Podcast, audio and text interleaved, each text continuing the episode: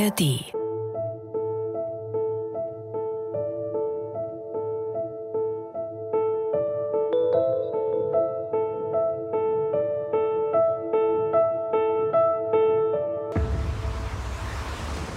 Moin und herzlich willkommen beim Bremen 2 Podcast ans Meer in der ARD Audiothek. In dieser Folge schippern wir zu einer ganz besonderen und durchaus skurrilen Insel.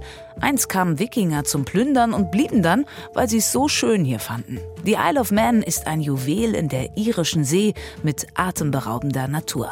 Gelegen ziemlich genau zwischen Irland und Großbritannien ist sie autonomer Kronbesitz. Der frisch gekrönte britische Monarch Charles III. ist zwar das Staatsoberhaupt, der Lord of Man, die Insel selbst gehört aber nicht zum Vereinigten Königreich. Sie hat ihre eigenen Gesetze und Riten, ist Steueroase, hat Katzen ohne Schwänze und Frauen durften hier schon wählen, als es noch nirgendwo auf der Welt erlaubt war. Gleichzeitig wird auf der Insel seit über 100 Jahren eines der berüchtigsten und gefährlichsten Motorradrennen ausgetragen, die Tourist Trophy. Wir leben ja ein ganz anderes Leben. Es ist viel entspannter, viel, viel langsamer. Wir sind eigentlich so, so, so zehn Jahre mindestens zurück mit Entwicklungen, mit Sachen, die es gibt, neue Technologien und sowas. Das ist Susan Skillen. Sie ist auf dieser knapp 600 Quadratmeter kleinen Insel geboren, dann aber wegen der deutschen Mama lange fort gewesen. Manche bleiben fünf Jahre weg, zehn Jahre weg, kommen dann wieder. Also wer hier geboren ist, der kommt immer wieder. Sie ist mit 50 Jahren auf ihre Isle of Man zurückgekehrt und arbeitet jetzt seit einigen Jahren dort als Reiseleiterin. Sie kennt sich also bestens aus und auch wenn unsere Internetverbindung bei der Aufnahme nicht die allerbeste war, hat sie einiges an spannenden Dingen zu erzählen. Mein Name ist Katharina Golaikow und ich freue mich, dass sie mir auch heute ans Meer folgt, zur Isle of Man. Ich sage ein herzliches Willkommen, ein Moin rüber zur Isle of Man zu Susan Skillen. Hallo Susan. Hallo Katharina, ich freue mich sehr bei euch zu sein. Ich habe mir heute zur Einstimmung auf das Gespräch einen Radiosender rausgesucht von der Isle of Man. Ich glaube, hieß Man's Radio. Und so ein bisschen in Stimmung zu kommen. Und es war ganz viel lokale Werbung auch da drin und der Wetterbericht. Und der klang genauso wie der von uns hier in Bremen. Bisschen Regen, wenn es Glück ist, kommt auch Sonne raus. Kommt es hin? Ja, das haut genau hin. Wir haben sehr ähnliches Wetter. Regen, Wind, Sonne natürlich auch. Also im Prinzip können wir an einem Tag vier verschiedene Jahreszeiten erleben. Morgens kann die Sonne scheinen und nachmittags kann es regnen. Es kann aber auch sein, dass es im Norden regnet und im Süden scheint die Sonne, obwohl die Insel sehr, sehr klein ist. 50 äh, Kilometer scheinen da doch eine, eine Menge auszumachen. Und das, das Wetter kann anders sein, im Süden wie im Norden. Du bist ja Reiseleiterin, wenn du Gäste begrüßt auf der Insel, sei es, ob sie aus Deutschland kommen oder wo auch immer aus der Welt zu euch auf die Insel. Was erzählst du ihnen als erstes über die Isle of Man? Ja, also zunächst, ich begrüße alle auf Manx, auf unsere Sprache. Ich begrüße alle mit Murumai, wenn es am Morgen ist, Murumai. Und ich erzähle Ihnen wahnsinnig gerne, dass Sie unsere eigene Sprache hier haben. Und was sehr wichtig ist für Touristen, Sie müssen wissen, wir haben auch unser eigenes Geld. Das heißt, wenn die Leute hier was kaufen in Bar, müssen sie darauf achten, dass wenn sie unser Geld als Wechselgeld bekommen, dass sie es auch hier ausgeben oder verschenken oder als Souvenir mitnehmen. Sie können das Geld nicht woanders in der Welt ausgeben oder umtauschen. Ihr habt einen, angelehnt an den Pfund, ne? Ihr habt einen Isle of Man Pfund, oder? Ja, ja. Warum habt ihr alles extra? Ja, wir sind halt unabhängig. Wir machen unsere eigenen Gesetze. Wir haben unser eigenes Geld, unsere eigene Sprache. Wir sind eine Crown Dependency. Das heißt schon, dass die Queen oder jetzt der König, die wachen über uns, die haben das letzte Wort sozusagen. Aber wir haben unser eigenes Parlament und das schon seit den Wikingern, seit 1079. Wahnsinn, ne? Ihr seid wahnsinnig alt und was ganz Besonderes, du hast es schon gesagt, irgendwie gehört ihr zu Großbritannien, dann aber auch nicht. Ich habe gelesen, ihr seid autonomer Kronbesitz. Du hast es schon angedeutet, aber wie muss ich das verstehen? Bist du jetzt Britin oder bist du keine? Nein, wir sind Manx. Ja, unsere Staatsangehörigkeit ist, ist Manx. Und im Zweifelsfalle, weil wir doch gerne manchmal übersehen werden, dann müssen wir klicken auf British. Aber eigentlich sind wir Manx, es steht auch so auf unserem Passport und so ist das. Und wie ist das, wenn man in so einem Fleckchen Erde wohnt, was ganz unabhängig ist? Fühlt sich das auch ganz frei an? Eigentlich schon sehr, weil wir machen auch unsere eigenen Gesetze und auch wenn der Abstand zwischen uns und England nicht so groß ist in Kilometern, es ist doch sehr groß auf eine andere Art. Wir leben ja ein ganz anderes Leben. Es ist viel entspannter, viel, viel langsamer. Wir sind eigentlich so, so, so zehn Jahre mindestens zurück mit vielem, mit Entwicklungen, mit Sachen, die es eben gibt, neue Technologien und sowas. Dann beschreib uns doch die Insel mal so ein bisschen. Du hast schon gesagt, es ist gar nicht weit weg. Von Großbritannien oder von England sind es 48 Kilometer übers Meer. Ihr seid mitten in der irischen See gelegen. Nach Schottland sind 29 Kilometer, nach Irland 85 und so könnte ich immer weitermachen. Also mitten drin. Wenn du aus dem Fenster schaust, wie sieht die Isle of Man aus? Man sieht von fast allen Orten auf der Insel sieht man das Meer und man sieht im grüne Hügel und auch andere Hügel und die man eben auch schön beklettern kann. Also es ist ein schöner Ort hier zum Wandern. Also es ist sehr grün. Es gibt nur einen Ort in der Mitte der Insel, wo man eben das Wasser nicht sehen kann. Aber ansonsten ist man nie weit weg vom Wasser und es ist sehr, sehr schön. Du hast schon gesagt, man sieht eigentlich immer das Meer. Welche Bedeutung hat denn das Meer? Also ich habe gelesen, früher war natürlich Land- und Fischereiwirtschaft ein wichtiger Arbeitgeber. Das hat sich aber so ein bisschen geändert über die Jahre. Aber welche Bedeutung hat das Meer heute noch? Das Meer, also wir haben immer noch, dass Leute ihr Geld verdienen mit Fischen, mit der Fischerei. Und ähm, Heringe sind, sind ganz beliebt hier. Also das Meer ist eben einerseits eben ein Einkommen für Menschen, aber auch für uns ein Weg, eben von der Insel runterzukommen. Wir haben zwar einen Flughafen, aber das Meer verbindet uns mit der Welt sozusagen. Und die Fähre, die Autofähre, die geht schon zweimal am Tag. Und im Winter immer nach äh, Liverpool oder Heysham und in den Sommermonaten eben nach Irland, nach Dublin. Also das Meer ist eben die Verbindung zur Welt aber auch für, für einige ist es ein Einkommen. Ich habe gesehen, dass die irische See ja wohl auch sehr rau sei und so wurden früher extra ein Tower gebaut für die Erstversorgung von Leuten, die mit dem Schiff verunglückt sind. Ist das noch ein Thema? Naja, heute mit der ganzen Technologie, ja, also du meinst sicher Tower of Refuge. Mhm. Ja, das ist ein kleiner äh, Berg sozusagen oder im Wasser, im Meer an der Küste lag oder immer noch ist. Und viele, viele Schiffe sind dagegen gefahren und es gab viele, viele Verunglückte dort. Und deswegen hat man diese kleine Burg darauf gebaut und zunächst tatsächlich mit Wasser und Brot eben bestückt, damit eben die, die sich dahin retten konnten, eben Wasser und Brot hatten. Heute ist das ähm, nicht mehr, weil die Navigation auf dem Schiff halt eine bessere ist. Die Technologie sorgt eben dafür, dass eben kein Schiff dagegen fährt. Aber man kann schon hören, bei euch ist ganz viel Geschichte. Du hast die Wikinger vorhin schon auch ganz kurz erzählt.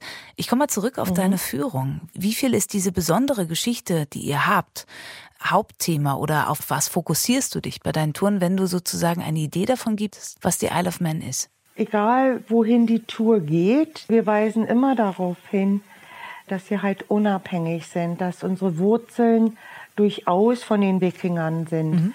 Also auch viele Burgen, die man besuchen kann, ob es im Westen ist, im Peel, Peel Castle oder im Süden Castletown, Castle Rushen. Diese Burgen wurden für die Wikingerkönige gebaut und auch die Religion die Wikinger waren ja Pagans gewesen und die Wikinger sind ja zunächst gekommen, um zu plündern. Die fanden das aber hier so toll und haben sich dann dafür entschieden, hier sesshaft zu werden und haben dann die Frauen hier eben geheiratet. Also da war dann eben dieser Mix Und es ist nun mal so, überall auf der Welt, die Frau bekommt das Kind, erzieht das Kind und die Frau spricht mit dem Kind, bei der Mann ist ja entweder arbeiten oder mit dem Schiff unterwegs.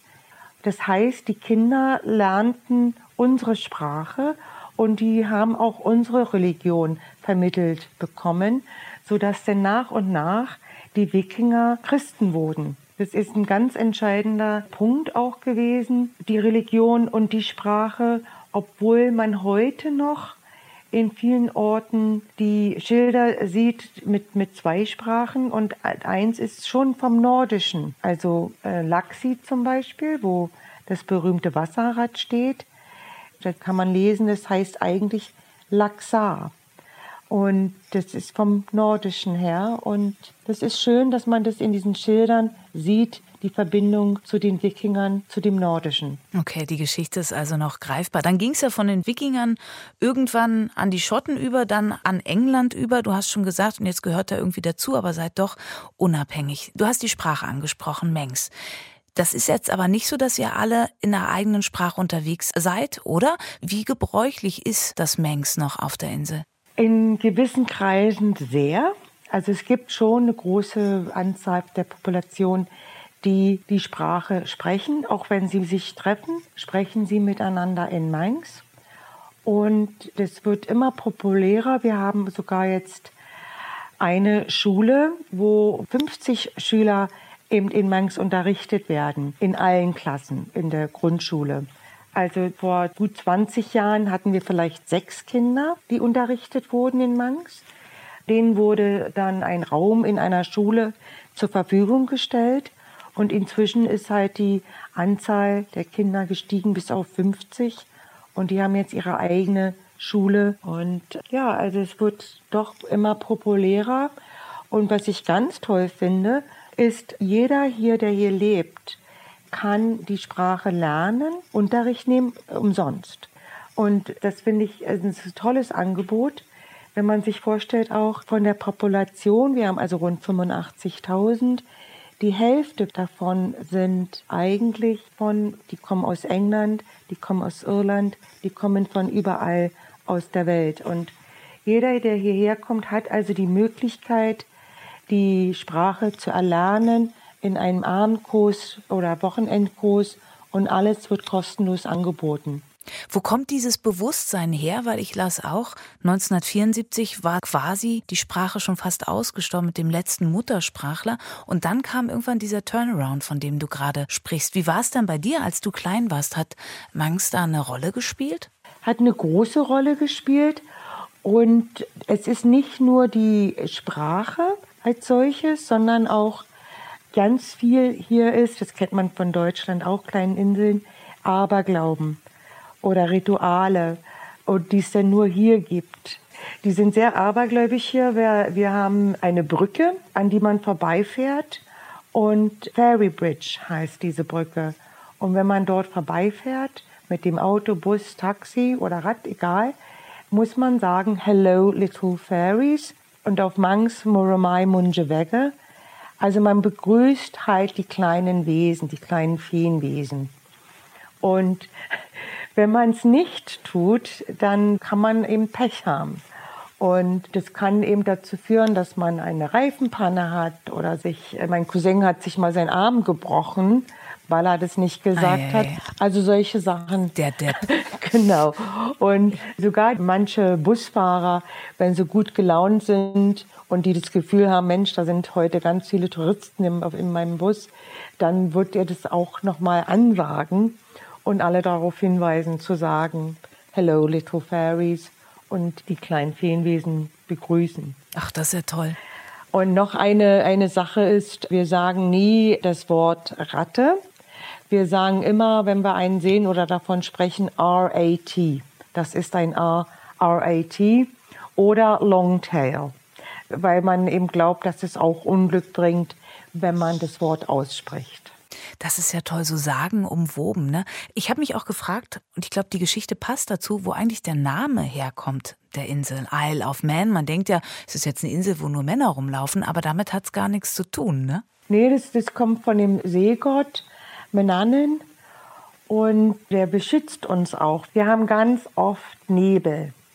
Und wenn die Insel voller Nebel ist und dadurch auch die Flugzeuge nicht fliegen oder das Boot nicht fährt, dann sind wir nicht traurig auf eine Art, weil wir sagen, der Seegott Menanen, Mekleer, der beschützt uns, weil er eben diesen Nebel eben verbreitet.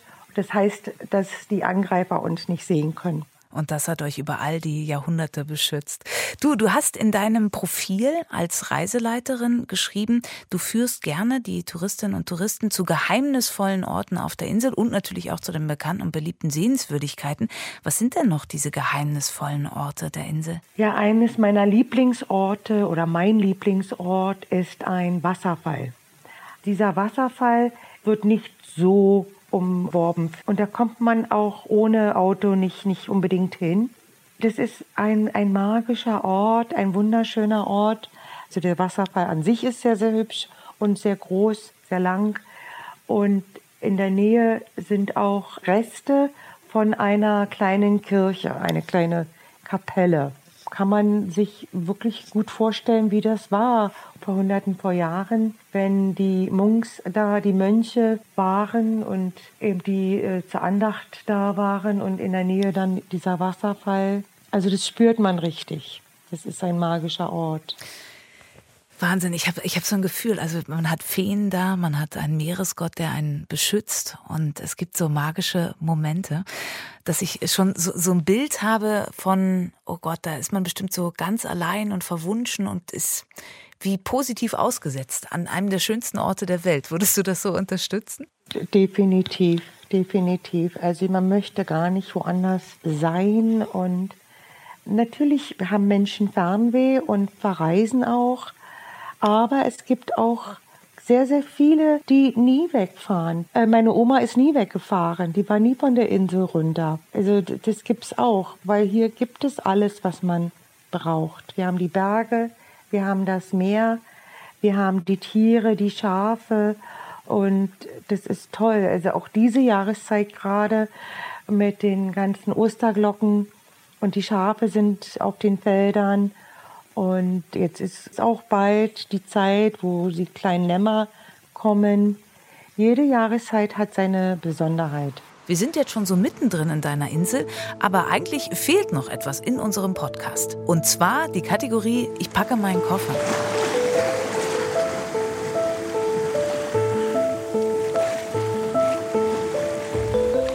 Meistens rede ich mit meinen Gästinnen und Gästen darüber, was muss man denn unbedingt mitnehmen oder ich packe selber was in den Koffer rein. Also bei dir habe ich schon mal gelernt, wir haben Wetter, an einem Tag kann alles dabei sein, also wäre wahrscheinlich so eine Regenjacke eine gute Geschichte. Was würdest du sagen, muss man unbedingt mitbringen zu euch auf die Insel? Also gutes Schuhwerk, weil wenn die Pfade nass sind und matschig sind, dann, also man braucht gute Wanderschuhe für alles. Also man läuft hier sehr viel auch eine Sonnenbrille, würde ich sagen. Und ja, die Regenjacke definitiv und oder eine Regenmütze oder eine Sonnenmütze. Ja, das, das sind die wichtigsten Sachen. Und äh, Schutz vor Wind, Schal vielleicht auch, wenn man empfindlich ist. Und vielleicht ein Rückfahrticket, sonst bleibt man für immer da, so wie es bei dir passiert ist. Ne? Ich würde kurz einmal gerne auf deine Geschichte so grob jedenfalls reingehen. Geboren bist du auf der Isle of Man und auch groß geworden und dann aber wegen der deutschen Mama nach Berlin und hast da ewig gelebt und bist eigentlich erst vor ein paar Jahren zurückgekehrt. Was hat dich dazu gebracht, nach Haus zurückzukehren? Ah, oh, das ist, ich war glücklich in Berlin, absolut glücklich, aber ich spürte schon immer, nee, ich, ich muss zurück. Und dann kam vor ein paar Jahren halt äh, der Moment, wo ich die Zeit hatte, die Möglichkeiten hatte, zurückzukommen. Also ich spürte das wahrscheinlich schon immer, dass ich zurückkommen werde. Und dann habe ich es getan und bereue es nicht, nicht eine Sekunde. Und ich bin, bin sehr, sehr glücklich hier. Und möchte es gar nicht wieder weg. Aber so wie dir geht es ja vielen. Also las ich jedenfalls, kannst du sagen, ob das stimmt oder nicht, dass viele junge Menschen weggehen, wen, das geht, glaube ich, vielen Inseln so, der mangelnden Möglichkeiten zum Studieren zum Beispiel woanders hin müssen. Habt ihr ein Bevölkerungsproblem oder gleicht sich das wieder aus? Wie seid ihr aufgestellt? Also das gleicht sich tatsächlich aus. Also ich habe sehr viele äh, Verbindungen zur Schule, zur Oberschule. weil ich den Studenten geholfen habe, Deutsch zu sprechen. Also ich habe mit ihnen Deutsch gesprochen, damit sie da mehr Übung bekommen. Und einige Studenten, die, die mussten dann natürlich von der Insel runter, um zu studieren. Die kommen aber wieder und wurden hier erfolgreich angenommen in ihren Stellen. Manche bleiben fünf Jahre weg, zehn Jahre weg, kommen dann wieder. Also wer hier geboren ist, der kommt immer wieder. Die bleiben nicht für immer weg. Ist es die Natur oder was zieht einen zurück? Es sind letztlich auch die Wurzeln, wo man eben groß geworden ist. Und die Familie dann auch, weil ja nicht, auch wenn die Jugend weggeht, die Eltern bleiben hier, die Geschwister bleiben möglicherweise hier. Nicht jeder studiert, nicht jeder geht von der Insel runter. Und ich denke mal, wenn man jung ist, schätzt man nicht alles, was man hier hat. Es ist, wenn man dann doch ein bisschen reifer wird und selber eine Familie gründen wird, dass man denkt, ja, ich will eine Familie gründen, aber das will ich auch auf der Isle of Man, wo ich meine Kindheit verbracht habe, weil es hier die Natur ist, die die Sicherheit gibt, die das entspannte Leben. Ich stelle mal eine freche Frage. Dann. Ihr Mengs, habt ihr ein bisschen, sagen wir mal, seid ihr voller Humor? Weil wenn man sich anschaut, was bei euch auf der Insel alles so getrieben wird, könnte man auch, wenn man ein bisschen frech ist, denken, ihr habt ein bisschen eine Meise. Stimmt das? ja, ja, wir, wir sind ganz locker. Also ja, hier hupt auch keiner. Ne? Hier kann auch keiner im Prinzip Auto fahren. Und, und uns fällt es gar nicht auf. Uns fällt es nur dann auf, wenn jemand, wie ich sagte, 50 Prozent der Bevölkerung kommen ja von woanders her zum Leben. Die kommen hierher und äh, heute nur mit Facebook und so. Und die schreiben dann auf Facebook, die können alle nicht Auto fahren. Können wir vielleicht auch nicht. Müssen wir auch nicht. Kreisverkehr. Keiner weiß, wer zuerst fahren darf und, und sollte. Wir lassen eben einfach alle vor. Hier hetzt keiner. Aber gleichzeitig habt ihr nicht mal Geschwindigkeitsbeschränkungen, ne? was euch ja immer wieder attraktiv macht für die Leute, die gerne mal durch die Gegend rasen. Das stimmt, das, das stimmt tatsächlich. Also wir haben, wir haben schon hier und dort Geschwindigkeitsbegrenzungen, 50 wie in Deutschland auch. Aber äh, viele Straßen kann man so schnell fahren, wie man möchte. Insbesondere auf dem Mountain Road also die, die Straße, die auf dem Berg quasi führt, da darf man so schnell fahren, wie man kann und will. Dafür seid ihr ja auch berühmt. Es gibt ja das, da müssen wir natürlich auch drüber sprechen, das bekannte Motorradrennen, wo ihr weltweit für berühmt seid. Die Isle of Man Tourist Trophy seit 1907 ein ausgetragenes Motorradrennen, damit das, ich glaube, älteste der Welt und auch eines der gefährlichsten. Das macht euch schon berühmt und wahrscheinlich auch berüchtigt, ne? Das stimmt tatsächlich. Also, oh, ich, ich, ich habe ja schon gesagt, wir sind 85.000 Einwohner. Und die Rennen finden jedes Jahr statt. In der letzten Maiwoche sind die Übungsrennen und in der ersten Juniwoche die Rennen. Das sind also zwei Wochen, wo hier das Leben tobt. Wir bekommen bis zu 40.000 Besucher, ja, also mehr als die Hälfte und 16.000 Motorräder kommen her.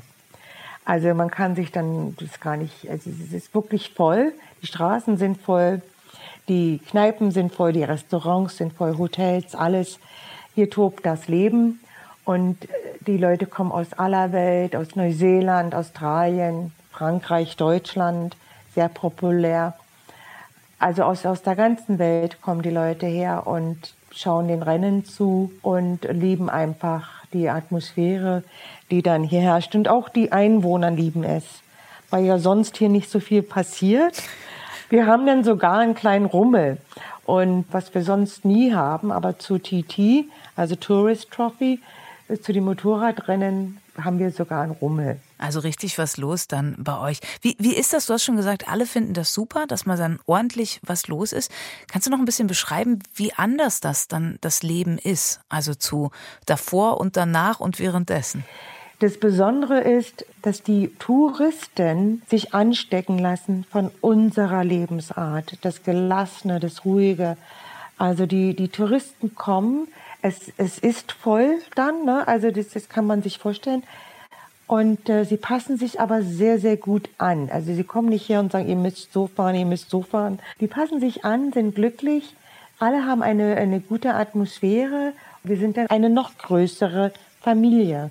Also wir bilden eine Einheit mit den Touristen dann in diesem Moment, weil alle für dasselbe fiebern, alle sind interessiert in die Rennen und das ist etwas Besonderes. Stimmt es, dass sich viele Frauen nach dem Rennen die Pille dann nachholen müssen? Das stimmt. Leider eben auch mehr die jüngere Generation in dem Falle, weil eben hier sonst nie was passiert, ja. Und die Jugend meckert ja überall auf der Welt, meckern die sicherlich, da bin ich überzeugt. Die sagen alle, es ist nie was los, es ist langweilig hier.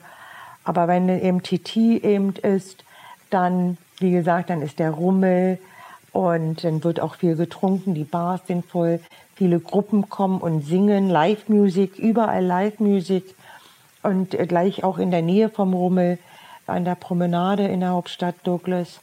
Und ja, die, die äh, Pille danach ist dann auf jeden Fall gefordert. Und so hält man ja auch die Bevölkerung äh, auf einem Level. Das ist ja auch ganz gut. Du, ich habe genau. aber gesagt, es ist ja auch gefährlich. Also 60 Kilometer lange Strecke, 250 Kurven, da kann man sich vorstellen, dass das ein oder andere Motorrad da auch mal aus der Kurve rausfliegt. Das ist ja auch manchmal ein Kritikpunkt, wenn man über dieses Rennen liest. Das hält euch aber nicht davon ab, dass es genauso bleibt oder wird es auch bei euch auf der Insel diskutiert? Es wird diskutiert, kontrovers diskutiert. Also entweder liebt man die Rennen oder man hasst sie. Also es gibt tatsächlich viele Einwohner, die für diese Zeit wegfahren.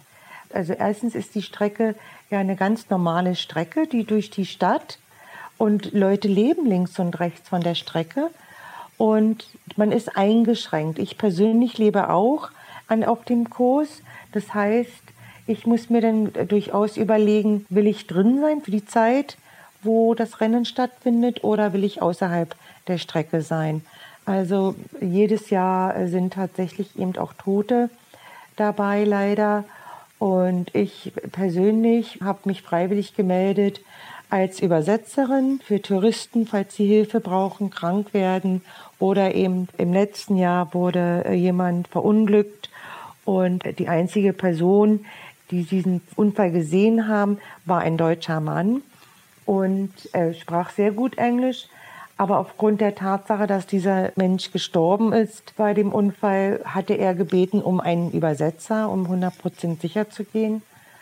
Und da hatte ich dann, weil ich auf der Polizeiwache war, die Möglichkeit, einen äh, Rennfahrer zu sprechen.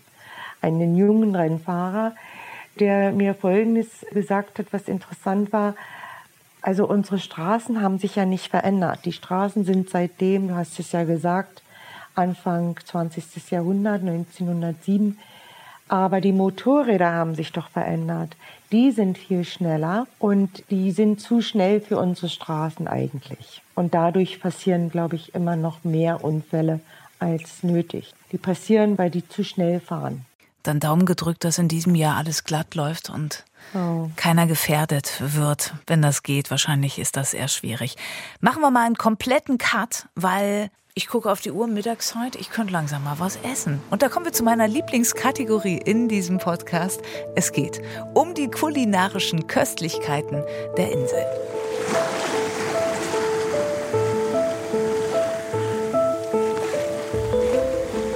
Und da rufe ich immer meine Redakteurin Serafia Johansson rein. Die bringt mir dann nämlich was zu essen, was ihr vorher abgekaspert habt oder was zu trinken. Das ist es manchmal auch.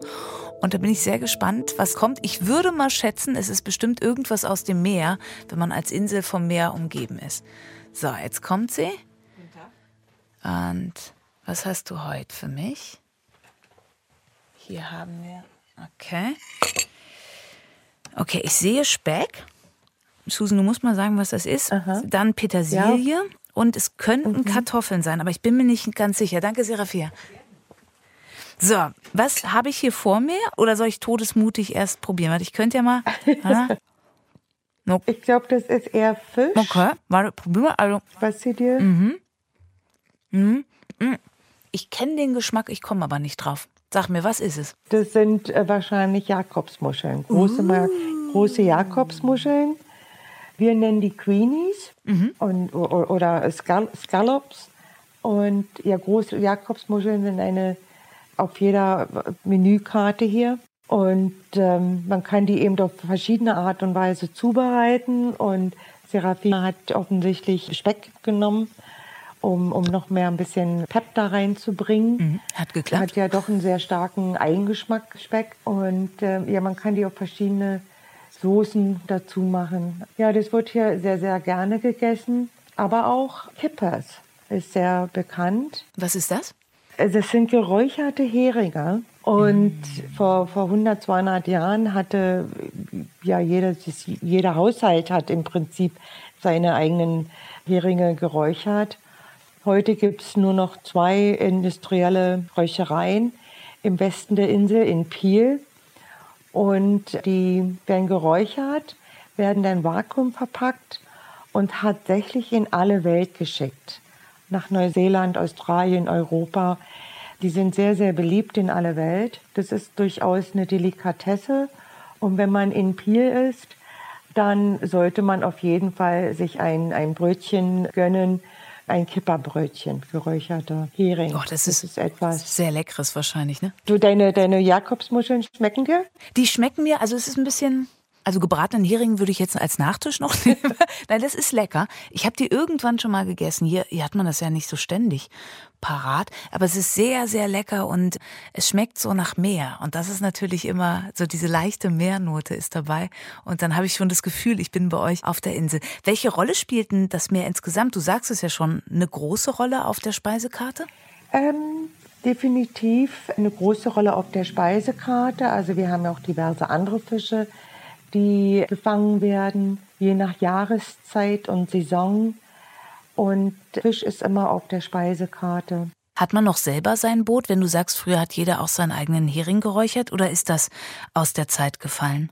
Also es gibt natürlich die, die professionell fischen und ansonsten eben Freizeitboote, Segelboote durchaus.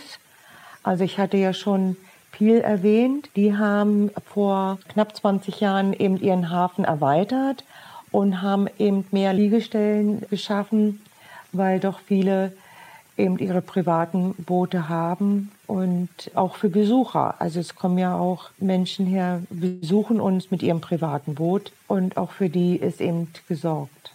Welche Bedeutung hat für die Einwohnerinnen und Einwohner, also euch Mengs, das Meer? Gibt es da so eine tiefe Verbindung zum Meer? Also ich, ich stelle mir vor, auch selber, wenn ich auf Inseln bin, zum einen wird man ja, du hast schon gesagt, es wird immer ruhiger, das Leben. Man ist so ein bisschen zurückgeworfen, weil man halt nicht kommen und gehen kann. Aber gleichzeitig lebt man ja auch mit der Kraft des Meeres. Spürst du das in deinem Alltag oder auf der Insel? Definitiv. Also wir haben ja ganz oft eben die, äh, wir sagen Spring Tides dazu. Wir haben ganz oft Überflutungen auch und oder starke Winde. Das heißt, ganz viele Wellen kommen dann während den Spring Tides. Und das ist ein Naturschauspiel. Es ist einerseits schön anzuschauen und auf der anderen Seite muss man natürlich dann, also es wird dann angesagt, dass man dann sein Auto nicht am Hafen parkt, zum Beispiel, sonst wird es weggeschwemmt. Ne? Also man muss dann eben Vorkehrungen treffen, dass da nichts ist oder wenn es ganz schlimm erwartet wird, der Sturm, dann muss man halt Sandsäcke vor dem Haus packen, um das Haus zu schützen. Und an einer, äh, auf einer besonderen, fröhlichen Note, Wassersport wird hier ganz viel getrieben. Also ob es Kanufahrten sind oder Surfing, Wind, Windsurfen ja, genau. Und Kiten und so. Also Wassersport wird sehr viel gemacht und Aquabikes und Wakeboards, sowas gibt es hier. Ach cool. Ja, also und, und Kanufahren ist, ist ganz viel und Tauchen natürlich auch. Ihr sollt einer der besten Tauchgebiete Europas sein, stimmt das noch? Ja, ich habe das auch gelesen, konnte mir das aber nicht so gut vorstellen und habe mich da nur ein bisschen belesen. Das soll sehr, sehr schön sein. Also ich bin selber kein Taucher, aber es soll ein Paradies für Taucher sein. Und ein Highlight hast du komplett unterschlagen in Sachen Wassersport, das jährliche Badewannenrennen. Das muss ja wohl der Oberkracher sein. Was macht ihr da? Ja, also das ist wirklich äh, so, also das ist, äh, findet statt in Castletown, was äh, im Süden der Insel ist. Was Castletown war übrigens die, die Hauptstadt der Insel, bevor Douglas das wurde. Ja, in Castletown Badewannen, Zinkbadewannen. Das ist ein Spektakel einmal im Jahr. Die Stadt wird bunt geschmückt. Die Teilnehmer sind alle auch bunt gekleidet. Und man, man nimmt dann eben seine Zinkbadewanne und nimmt dann am Rennen teil. Und das ist sehr lustig. Das kann ich mir vorstellen. alles nur für, für Charity sozusagen, also alles Geld, was dann eben reinkommt dann an dem Tag, dann wählt man eben eine, eine Gruppe, eine Organisation und dann bekommen die das Geld, was eben gespendet wurde oder erwirtschaftet wurde. Und das ist einmal im Jahr in Castletown und in Peel, was die Wikingerstadt ist oder was wir als Wikingerstadt bezeichnen. Da ist dann auch einmal im Jahr Bootrennen. Wikingerboote werden dann gebaut oder sind schon gebaut, aber die sind dann halt irgendwo gelagert. Die kommen dann einmal im Jahr raus und dann sind eben auch Gruppen von sechs bis acht Leute und auf einem Boot und die machen dann eben auch ein Rennen. Und das Geld wird dann eben auch gespendet, was erwirtschaftet wird.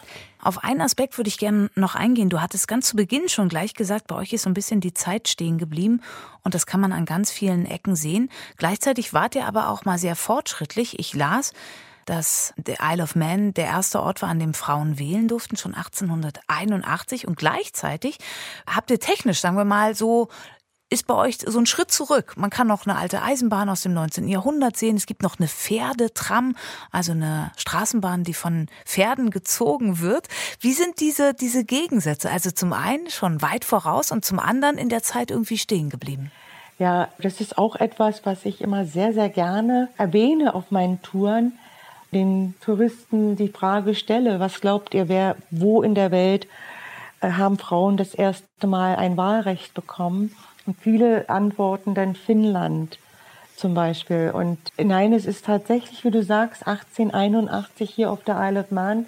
Und das finde ich super toll. Aber eben viele andere Sachen sind wir eben rückständig, wie die Straßenbahn, was, was ich aber nicht unbedingt als rückständig bezeichnen würde. Wir, wir erhalten es eben nur. Wir erhalten die, die Vergangenheit und wir erhalten eben alles aufrecht, was da ist. Und das ist auch eine große Attraktion. Viele kommen tatsächlich her, weil sie eben Eisenbahn lieben und überall auf der Welt halt die Eisenbahn besichtigen und äh, mitfahren wollen. Das sieht auch toll aus, auch die Straßenbahn. Ich las von 1876, also auch wirklich ein Highlight, was man so ja nicht mehr zu sehen bekommt. Also doch eher Konservierung der schönen Dinge der Geschichte. So können wir es festhalten, oder? Genau, das, das, ja, ne? das äh, trifft den Nagel auf den Kopf und also es gibt ja wenigstens noch eine Strecke, die noch befahren wird von der Dampfbahn.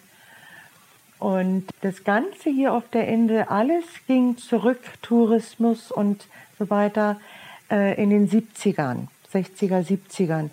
Und das liegt daran, dass in den 70ern diese Charterflüge ins Leben gerufen wurden. Und es war viel billiger, nach Spanien zu fahren, in ein Hotel, all inclusive und sowas.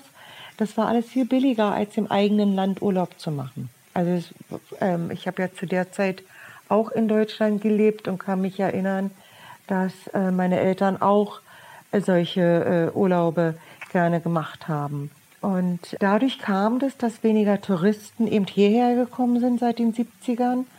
Und deswegen hat man einige Strecken, die die Dampfbahn durchaus noch äh, gefahren ist, eben nicht mehr, nicht mehr fahren lassen, ne? weil es zu aufwendig war. Habt ihr das überwunden? Also ich las auch viel, dass die Angst vom Brexit riesig war, dass ihr komplett abgehängt werdet und irgendwie lost in der Welt seid.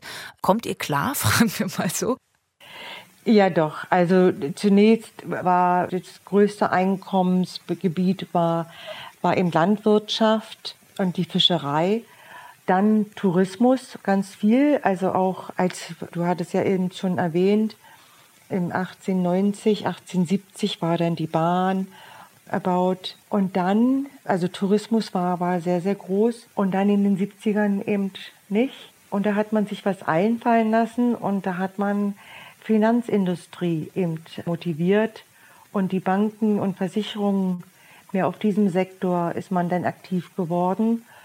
Und heute noch dazu genommen eben Online-Gambling ist ganz groß und also so Online-Zocken. Die sind eben hier auch niedergelassen auf der Insel. Und ja, der größte Arbeitgeber heute hier auf der Insel ist tatsächlich der öffentliche Dienst. Ja, also alles Büroarbeit überwiegend. Passend dazu und noch ergänzend habe ich zum Schluss ein paar schnelle Fragen, wenn du Lust hast. Mhm. Okay. Ist es immer noch, also du hast ja gerade schon gesagt, wie viele Firmen bei euch angesiedelt sind. Im Volksmund las ich, ist es auch das Versteck der britischen Millionäre. Wird es immer noch so bezeichnet? Ja, sehr gerne, sehr, sehr gerne. Okay, funktioniert also immer noch. War der neue König schon da? War Charles III. schon zum Antrittsbesuch bei euch? Nein, noch nicht, noch nicht. Wird es erwartet, dass er bald mal kommt? Oder hat er zu viele Teile seines Empires, dass es eine Weile dauert, bis Beachtung auf die Isle of Man fällt? Also ich weiß, dass er schon ein paar Mal hier war. Als Prinz war er schon oft hier. Und ich bin überzeugt, dass sobald er im König ist, ab Mai, dass er dann hier einen Antrittsbesuch machen wird. Die bedeutendste oder bekannteste Tierart der Isle of Man sind die Manx-Katzen. Ist das immer noch so? Ja, also die Manx-Katzen sind, sind bekannt in aller Welt. Also meine Touristen bestätigen mir das immer wieder. Was meine Touristen nicht wissen, ist, dass neben der Katze ohne Schwanz auch Lochten Sheep, also das sind braune Schafe, die haben vier bis sechs Hörner und sind auch vom Fleisch her viel zarter noch als ein normales Schaf. Und die Wolle wird auch gerne genutzt, weil das eben wasserabweisend auch ist. Also alles, was gemacht wird, gewebt wird von dieser Wolle, hält besser warm und länger besser warm und ist wasserabweisend und auch viel gestrickt wird, auch mit der Wolle. Okay, also auch noch so ein Geheimtipp von uns. Und Gebt ihr gerne damit an, dass die Bee Gees bei euch geboren wurden auf der Insel? Na klar. Und merkt man das im Alltag? Ach doch. Doch wir haben jetzt vor ein paar Jahren erst äh, eine Statue bekommen von den Bee Gees. Ist direkt, wenn man also mit dem Boot hier ankäme, an der Promenade langläuft, dann sieht man eben ähm, in Lebensgröße die drei Brüder. Doch wir sind sehr stolz drauf und Barry hat ja auch sein, sein Haus hier gehabt ja, doch, das ist, da sind wir sehr stolz drauf. Und wenn man nach Pier fährt von Douglas, fährt man auch an einen Einkaufsladen vorbei. Und dann sage ich immer, hier hat die Mutter von den Gips gearbeitet und sie hat das Postamtschalter betätigt. Und, und viele wissen auch gar nicht, dass alle bis auf Andy hier geboren wurden. Viele denken, die sind in Manchester geboren oder sogar Australien. Doch, da sind wir sehr stolz drauf. Und auch, weil wir gerade von den Katzen gesprochen haben, jeder kennt Joseph Pilates, der ein Deutscher war. Und der war hier interniert im Ersten Weltkrieg. Und es heißt, dass er, als er hier war, also auch schon seine Übungen hier gemacht hat, aber er hat die Manx-Katzen beobachtet und hat dadurch seine Übungen entwickelt.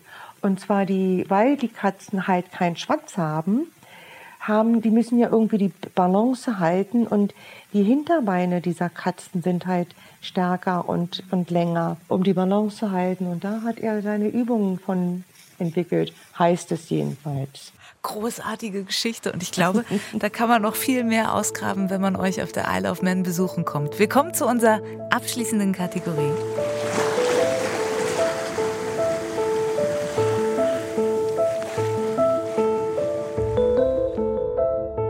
Und da frage ich immer meine Gästinnen und Gäste, was bleibt von deinem Ausflugsziel? Bei dir geht es darum, was macht die Insel mit dir? Was hat sie dir gegeben? Was gibt sie dir mit? Und was versuchst du auch den Gästen mitzugeben, die auf deine Touren kommen? Oh, schwierige, schwierige Frage, war ich jetzt gar nicht vorbereitet. Ähm, es ist die frische Luft, also die frische Luft und wirklich Tag ein Tag aus die gute Atmosphäre, die, die die Insel hat. Die Menschen sind einfach glücklich. Und auch wenn man selber, weil das, wir, wir leben ja ein normales Leben, auch wenn man selber manchmal denkt, auch heute, heute geht es mir nicht so gut oder mich beschäftigt etwas, wenn man rausgeht in die Natur, dann ist das alles wie weggeblasen sobald man draußen in der Natur ist und aufs Meer schaut, da merkt man, man, man lebt wie im Paradies und da braucht man keine Sorgen haben. Das fällt einem alles viel leichter. Was könnte es für schönere Schlussworte geben als die deinen? Ich danke dir vielmals, Susan, für die kleine Reise, auf die du uns mitgenommen hast, auf die Isle of Man. Herzlichen Dank. Gerne, sehr, sehr gerne. Und ich hoffe bald, viele eurer Zuhörer begrüßen zu dürfen. Also ich will auf jeden Fall kommen. Ich bin jetzt schon wieder sowas von angefixt, mein Köfferchen zu packen und gleich los. Am besten kommt man mit der Fähre zu euch, oder? Das hast du gesagt. Fähre würde ich empfehlen, weil es ist gut, wenn man langsam ankommt. Also gerade so in deinem Falle, wer der aus dem Berufsleben hier ankommt, eben entschleunigen sozusagen. Wenn man dann mit der Fähre hier ankommt und sich langsam der Insel nähert, damit man sich besser einstimmen kann auf das, was einem begegnen wird. Alles klar, wir haben ein Date. Ich komme vorbei. Super. Köffer, Super. Köfferchen ist in Gedanken schon gepackt. Danke dir vielmals. Ja, sehr gerne, Katharina. Der ans Meer Podcast von Bremen 2. Mehr Mehrgeschichten gibt es alle zwei Wochen für euch, natürlich in der ARD Audiothek und überall dort, wo ihr gute Podcasts hört. Feedback schickt mir wie immer gern an bremen2.radiobremen.de. Bewertungen und Sterne nehme ich natürlich auch gern entgegen. Und etwas für die Vorfreude. In der nächsten Folge wechseln wir den Kontinent. Es geht nach Kanada. Und zwar wieder auf eine Insel, nach Vancouver Island an den Pazifik. Und natürlich gibt es auch heute wieder einen Hörtipp aus der ARD Audiothek, passend zur Isle of Man, wo die Zeit ja irgendwie auch so ein bisschen langsamer läuft. Philips Playlist. Musikalische Gedankenreisen. Heute in der Natur.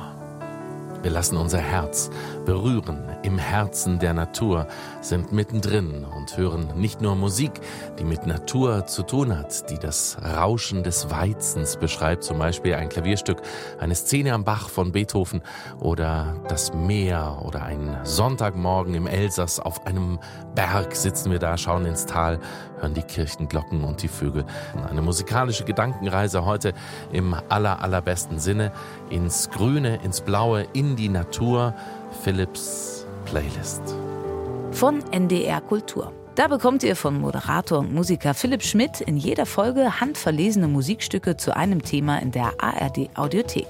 Und da, klar, findet ihr uns auch. Mein Name ist Katharina Gulaikow und ich sage Danke. Dieses Mal auch natürlich an meine Redakteurin Serafia Johansson, ans ganze Team von Bremen 2 und an euch fürs Zuhören. Macht's gut. Wir hören uns.